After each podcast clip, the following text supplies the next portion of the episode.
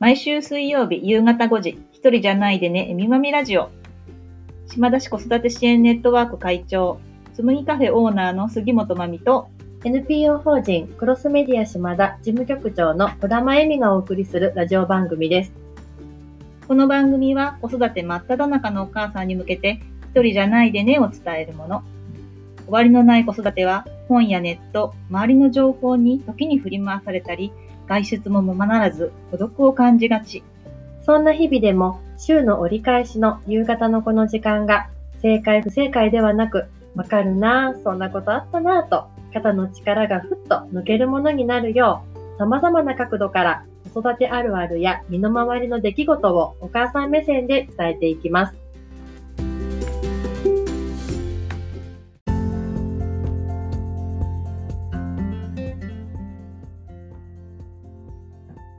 12日夕方5時になりました。一人じゃないでね、えみまみラジオ第13回目の放送です。今回のテーマは、子供も大人もイヤイヤ期っていうテーマです。はい。はい、いやいや、どうですか？んもう私も絶賛イヤイヤ期。エミちゃんが、エミちゃんがイヤイヤ期そうそうそうそう。だし、うんそうあの私ね、えっと中学3年生14歳の息子と1歳の娘の子育てをしているので、今ちょうど娘が最初の多分ねイヤイヤ期、そう。で息子は思春期特有のイヤイヤ期反抗期でこう全然ねフェーズの違うイヤイヤ期直で向き合ってる時期ですね。どんな感じであの娘の方はこうもう何かにつけて泣きわめいて暴れてっていう時にあなんか私にぶつけてるんだなって思うと私もイラってなっちゃうんだけどそれをちゃんとこう娘の状況を見てみると眠いかったりだるかったりお腹空いてたりなんか私はあのお菓子が食べたいけどもらえないとかっていう風に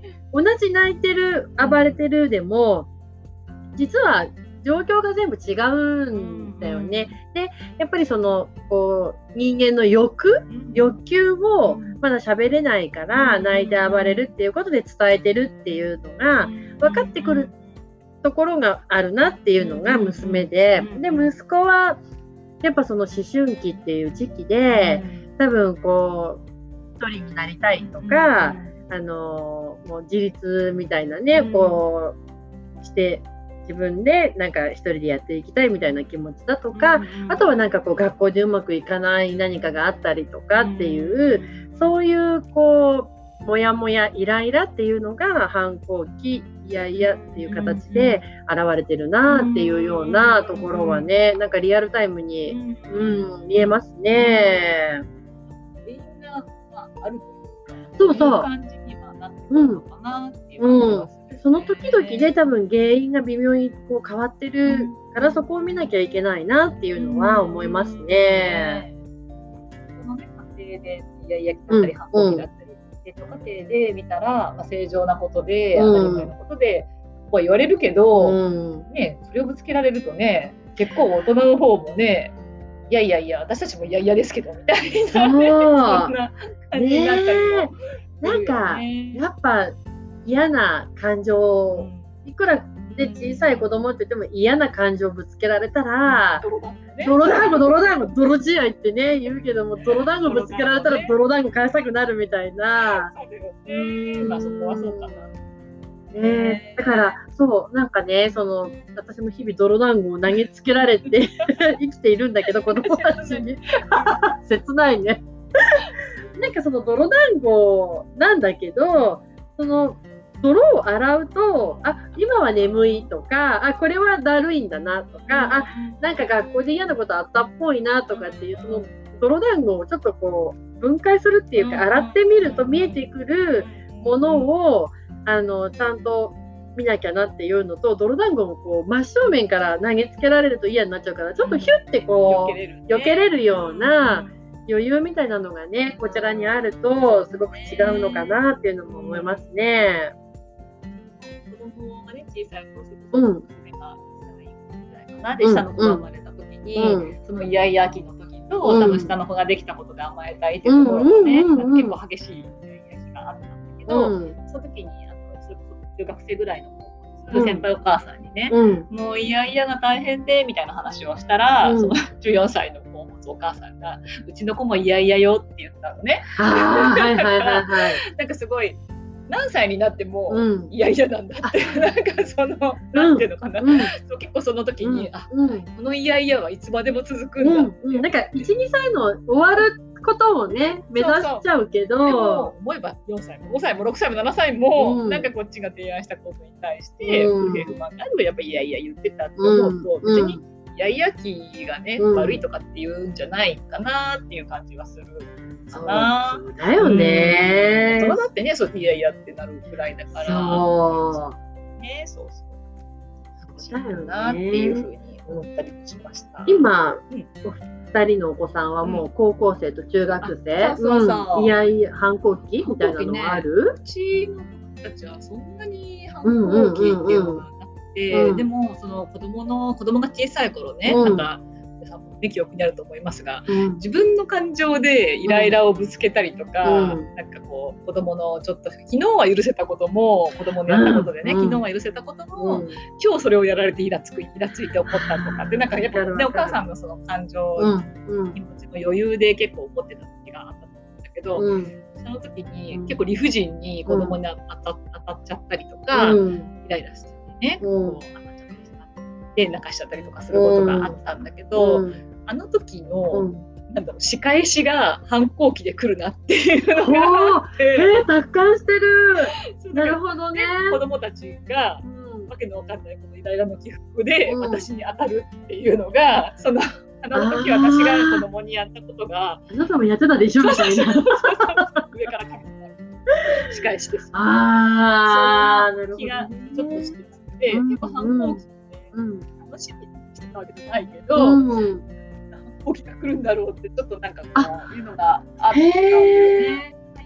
うんもしかしたら、うんすごい反抗してるかもしれないんだけど、うん。そしたらなんかわーって言われても、うんもう反抗してるとか、なんか。来た来た来たみたいななんかちょっと楽しんでる部分もなるほどね。確かにイラってすることはあるよ。うんうんうんうんそういうことでイヤイヤすることうん。でもうん。なんかあーなんか反抗期来てるねみたいなちょっとこうああ。第三者的に見えるうんうん。気持ちは結構あるかな。なるほど。それね、じゃあやっぱその反抗してる子供、ついイラつきがちな自分をちょっと俯瞰できてるから、その泥団子直球じゃなくって、うんうんうんちょっと避けれてるっていうことが、ねねあ、なるほど、それいいね、すごい大事、こ私からやっも。ぱね、そう。うん。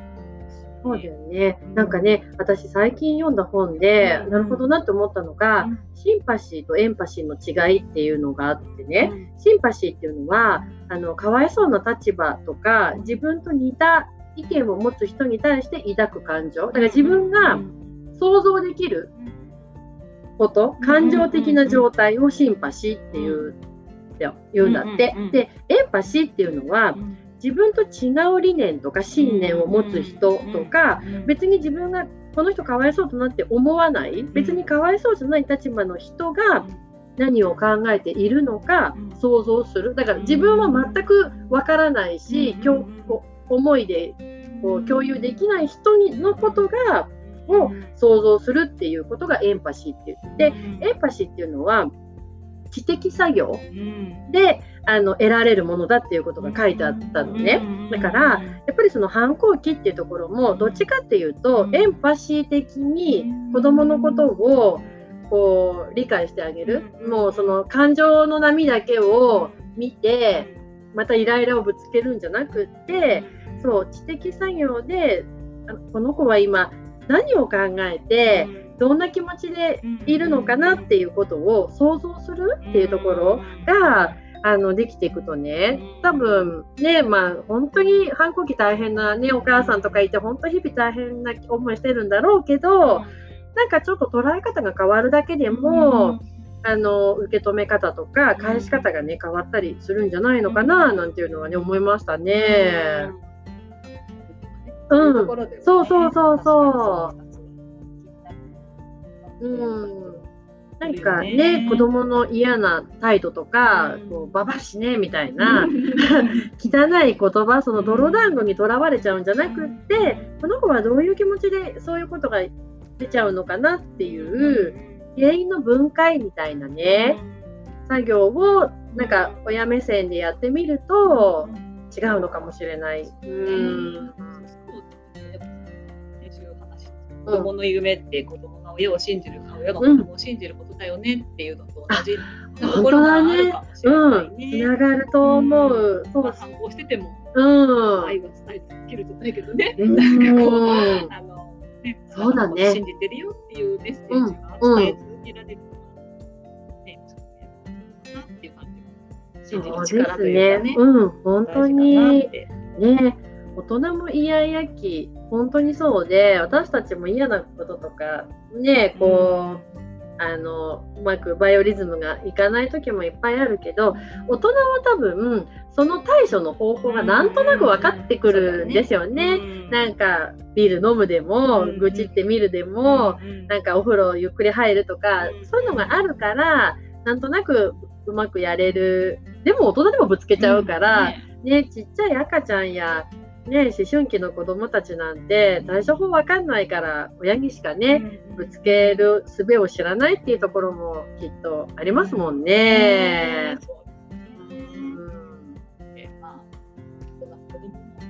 いやいや気はありますと。ね。え。ね。そんなうん。いやいや期だよ。反抗期だよ。ってもちろん時期もあると思うけど、うん。くくらなくても、あ、ねね。そうだ常ね。にまあ原因を分解していけばうん。発想があるんじゃないのかなっていう感じのまとめでよろしいでしょうか。はい、良いと思います。はい。ではそんな、えー子供も大人もイヤイヤ期っていうお話でした。はい。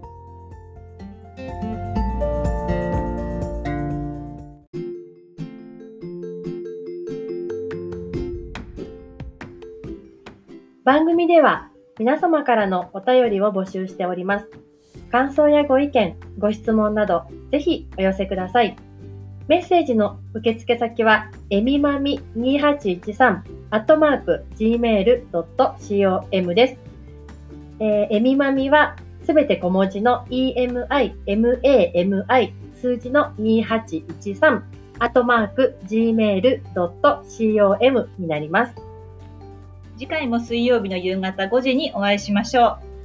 今から夕ご飯の支度とか、子供のお風呂など、今日もゆっくりできるのはまだ先のお母さんも多いかもしれませんが、ぼちぼち頑張りましょうね。